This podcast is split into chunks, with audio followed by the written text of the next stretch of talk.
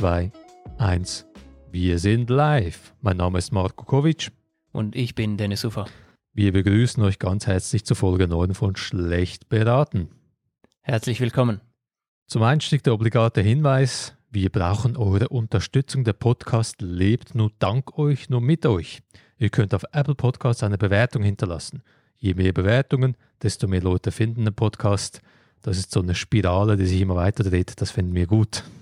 Beim Stichwort Unterstützung, wer auf der Suche nach unserer hohlen Hand ist, die findet ihr auf patreon.com schlecht beraten. In der hohlen Hand ist ziemlich viel Platz. genau. Dennis, das Jahr 2021 hatte wieder ziemlich verrückt angefangen. Am 6. Januar haben wir in den USA einen Sturm auf das Kapitol erlebt. Ja, Marco, du nimmst das einen Sturm, andere sehen das anders. es ging um die Befreiung von einer bösen Verschwörung. Der Befreiungsschlag der wenigen Patrioten und Helden, die sich trauen, etwas gegen diese dunklen Machenschaften, die Trump den Wahlsieg absprechen wollten, zu unternehmen.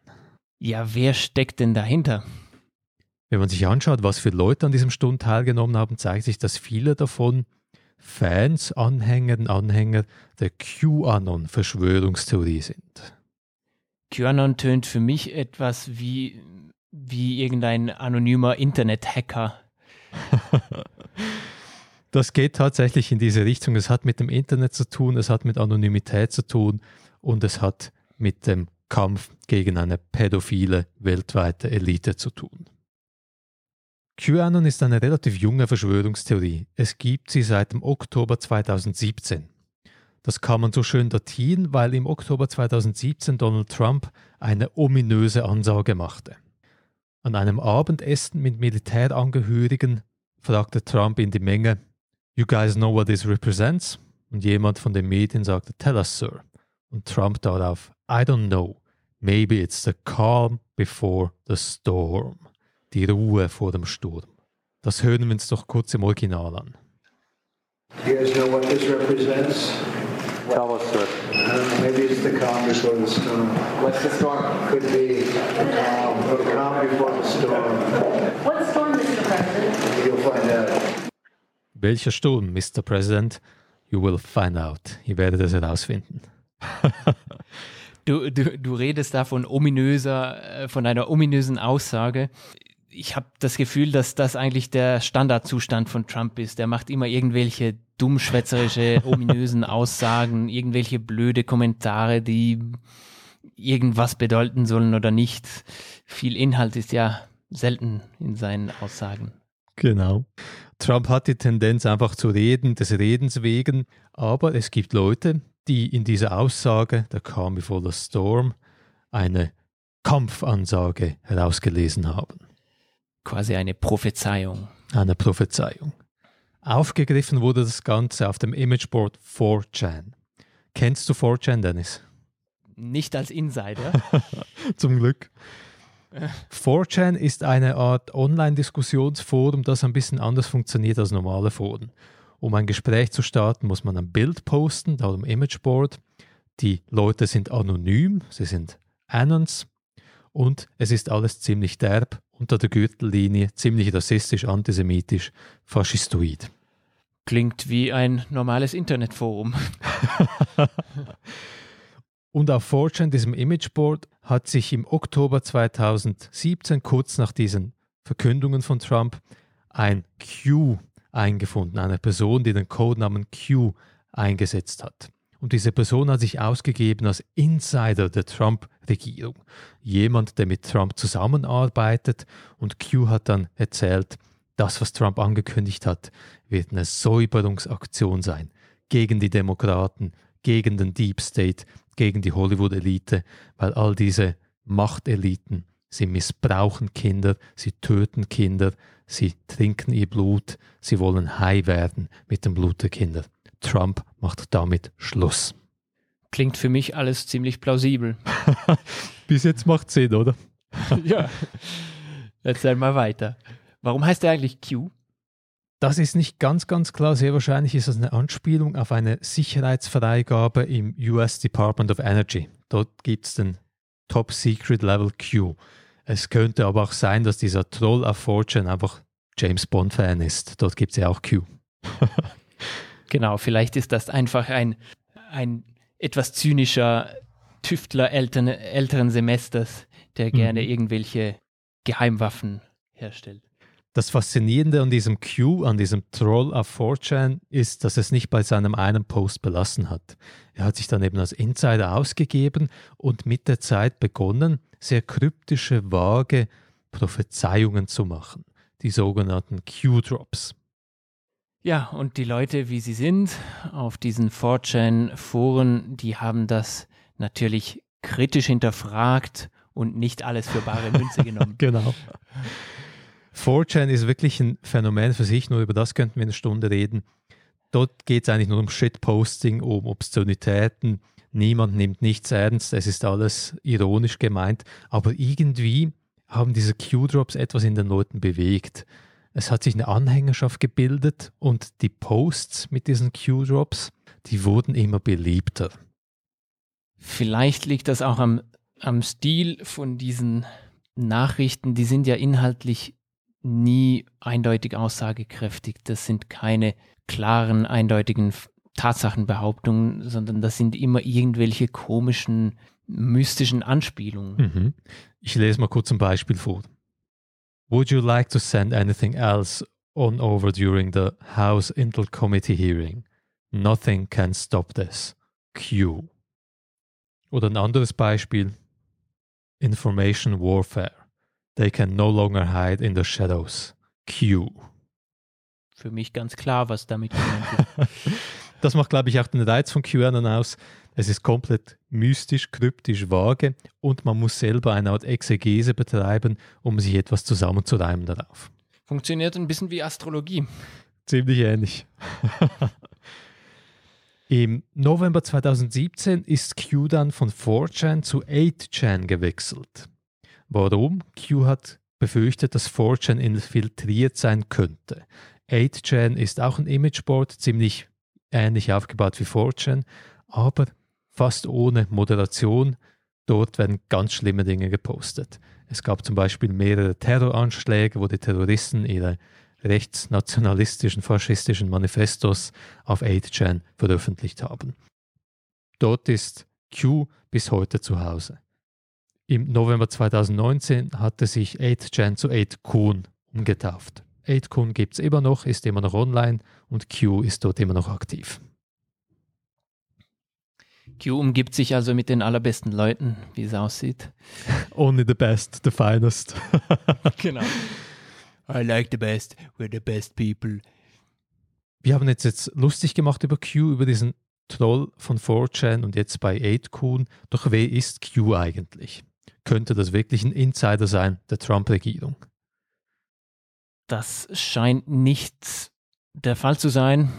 Viel eher könnte es sich um Jim und Ron Watkins handeln, die eigentlich die Betreiber von Aidkun sind. Mhm. Es gibt dazu eine interessante, wenn auch nicht ganz einfach zu interpretierende Studie, die deren Schreibstil analysiert haben und zum Schluss gekommen sind, dass es sich wohl um zwei unterschiedliche Autoren handelt. Das Unternehmen Orth Analytics, das sich auf computerbasierte Textanalyse fokussiert, hat alle Q-Drops untersucht und herausgefunden, die Q-Drops aus der 4chan-Zeit haben einen anderen Schreibstil als die Q-Drops der 8chan und 8kun-Zeit. Und das stützt doch die These, dass die 8kun-Betreiber den Q-Account übernommen haben. Aber dann bleibt immer noch die Frage offen, wer war denn der ursprüngliche Q? Der war sehr wahrscheinlich einfach eine Art 4chan-Troll, der sich den Spaß gemacht hat, wie die meisten Leute auf 4chan. Und das ist dann irgendwie hängen geblieben. Ist das dann schon Identitätsdiebstahl, was die Watkins gemacht haben?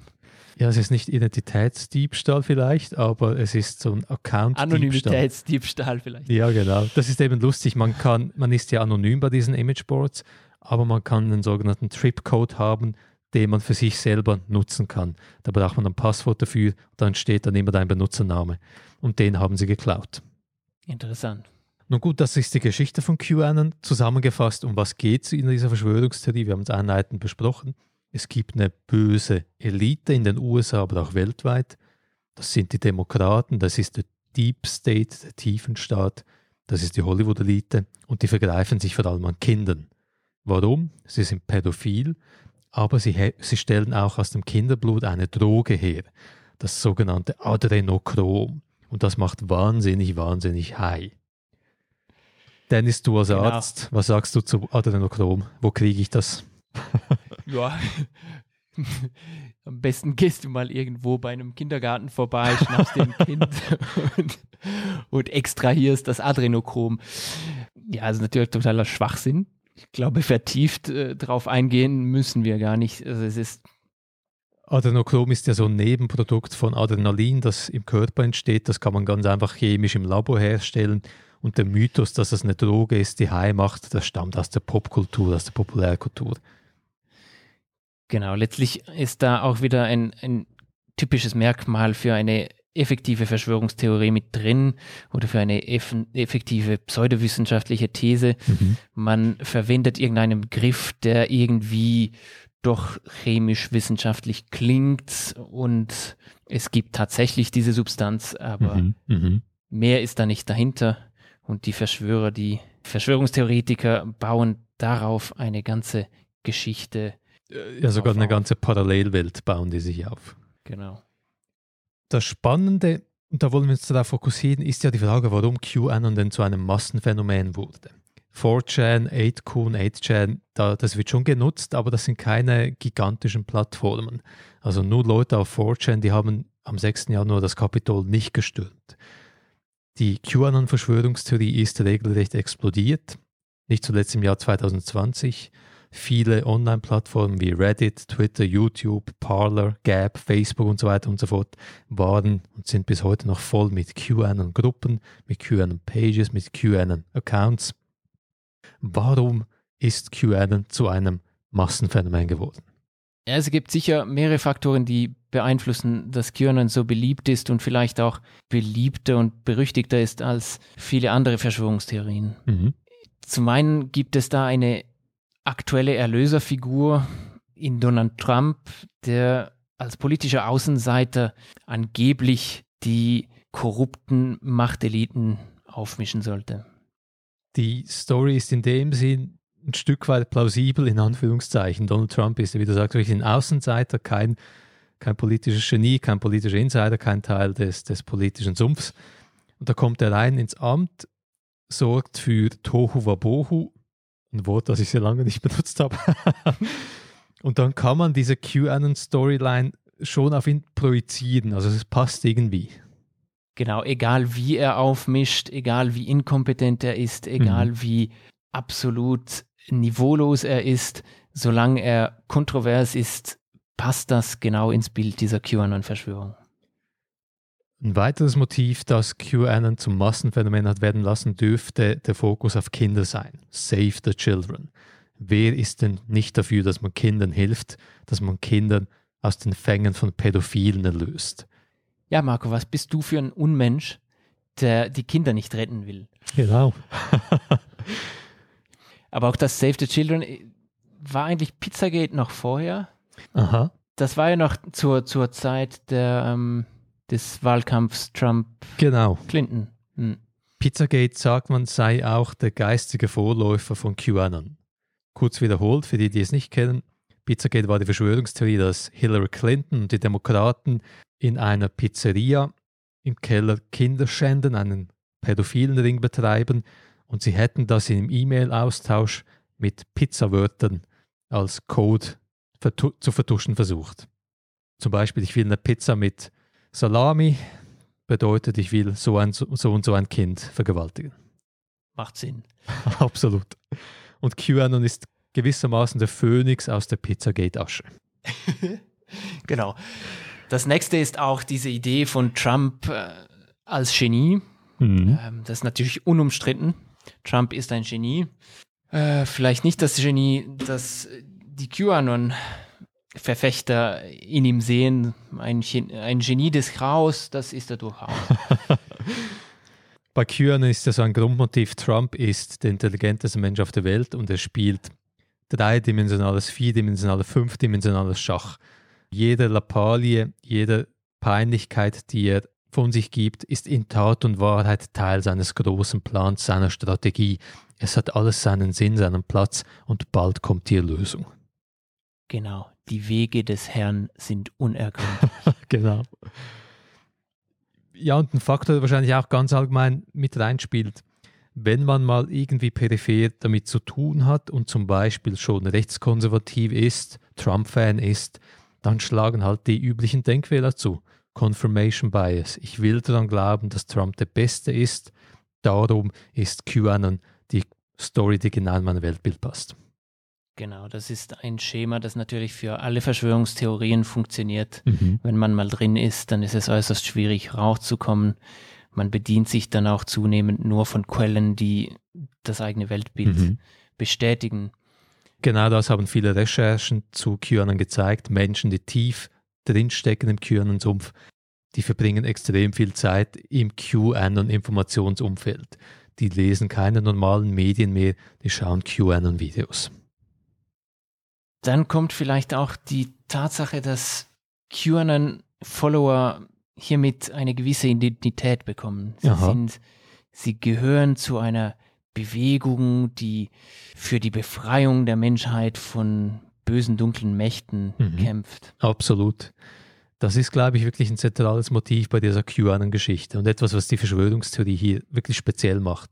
Ich bin Teil von der Community, wie du sagst. Wir kämpfen gemeinsam für das Gute gegen das Böse.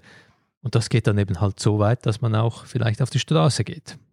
Vielleicht hat hier auch gleich die Corona-Pandemie noch ein bisschen einen zusätzlichen Schub gegeben, mhm, dadurch, dass mhm. die Leute vielleicht mehr isoliert waren, weniger Kontakt zu anderen Leuten mhm. haben. Einerseits, man kommuniziert weniger, man diskutiert weniger, man tauscht sich weniger aus und hat auch weniger Feedback, wenn man irgendeinen Blödsinn glaubt. Mhm. Und gleichzeitig durch diese reduzierten Kontakte mit dem sozialen Umfeld ist diese, diese Suche nach einer neuen Identität, nach einer neuen Gruppe der Zugehörigkeit mhm. vielleicht noch wichtiger mhm. geworden. Und die Studien zu dem Themenbereich haben auch gezeigt, dass es eine große Schnittmenge gibt zwischen Leuten, die anfällig sind für Coronavirus-Verschwörungstheorien und Menschen, die für QAnon-Verschwörungstheorien anfällig sind.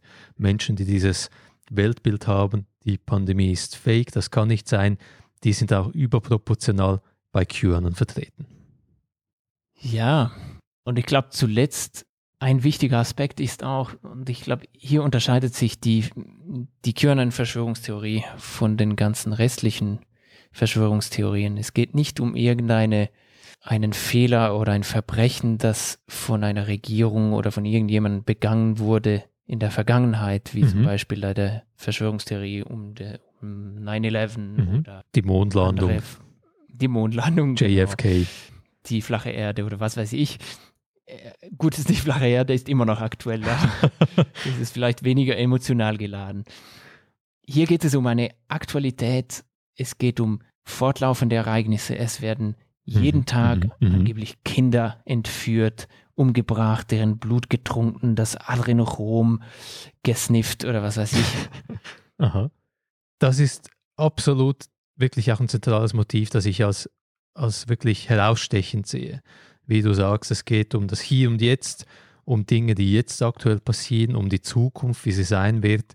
Und das hat wirklich eine enorm motivierende Kraft, eine mobilisierende Kraft, wie sie Verschwörungstheorien eigentlich sonst fast nie haben. Genau das motiviert die Leute natürlich zum Mitmachen. Es gibt noch, man kann noch etwas verhindern. Es ist nicht eine genau, genau. vergangene Ungerechtigkeit, die man einfach verurteilen kann, sondern wenn man mitmacht, wenn man mitkämpft, dann kann man vermeintlich etwas Gutes bewirken. Du hast es in der Hand, mach was. Nun sind wir aber an einem sehr komischen Moment in der Geschichte von QAnon. Trump hat die Wahl verloren, nichts von dem, was QAnon prophezeit hat, hat sich bewahrheitet. Und eigentlich stellt sich nun die Frage, geht es überhaupt weiter mit QAnon? Ja, rund um diese Q-Drops ist es ziemlich ruhig geworden. Mhm. Ich glaube, seit der Wahl waren das höchstens eine Handvoll. Genau. Was meinst du? Wohin führen die Wege des Herrn Q? ich sage mal, wenn wir optimistisch und hoffnungsvoll sind, trocknet das Ganze aus, versandet es, versiebt es. Vielleicht haben wir jetzt den ekstatischen Todesmoment der QAnon-Verschwörungstheorie erlebt am 6. Januar und nun klingt das Ganze ab, die Leute kommen zu Sinnen und sehen, hey, wir wurden von einem Troll für dumm verkauft. Was meinst du? Wie immer, Marco, bist du ein unverbesserlicher Optimist. Ich als krankhafter Pessimist befürchte, dass uns das noch weiter verfolgen kann. Es ist ja nicht so, dass bei anderen Verschwörungstheorien oder mhm. bei anderen, mhm. sagen wir, pseudowissenschaftlichen Theorien, die mal widerlegt wurden oder die auch irgendwo klar als schädlich befunden wurden, dass die dann einfach verschwinden. Es gibt einen Klassiker zu diesem Thema, das dir recht gibt, When Prophecy Fails von Leon Festinger von 1956. In diesem Buch, in dieser Studie, haben sich Festinger und seine Kollegen angeschaut, was mit einem UFO-Kult passiert, nachdem sich ihr Endzeitszenario nicht bewahrheitet hat. Das war so eine UFO-Sekte in Kalifornien. Und normalerweise müsste man sagen, okay, die Welt ist nicht untergegangen, also war das Bullshit, was wir geglaubt haben. Aber die Leute im Kult haben sich das zurechtgedreht. Sie haben gesagt, wir haben in unserer Gemeinschaft so viel Liebe erzeugt, so viel gute Emotionen gestreut, dass wir das Schlimmste haben abwenden können. Die irrationale Wahnsinn. Überzeugung, die, die wandelt sich also und passt sich der neuen Realität an. die QAnon-Verfechter sind im Denken sehr flexibel, wenn es um das Zurechtbiegen der eigenen Theorien geht, aber ziemlich unflexibel, wenn es ums kritische Hinterfragen ihrer Verschwörung geht.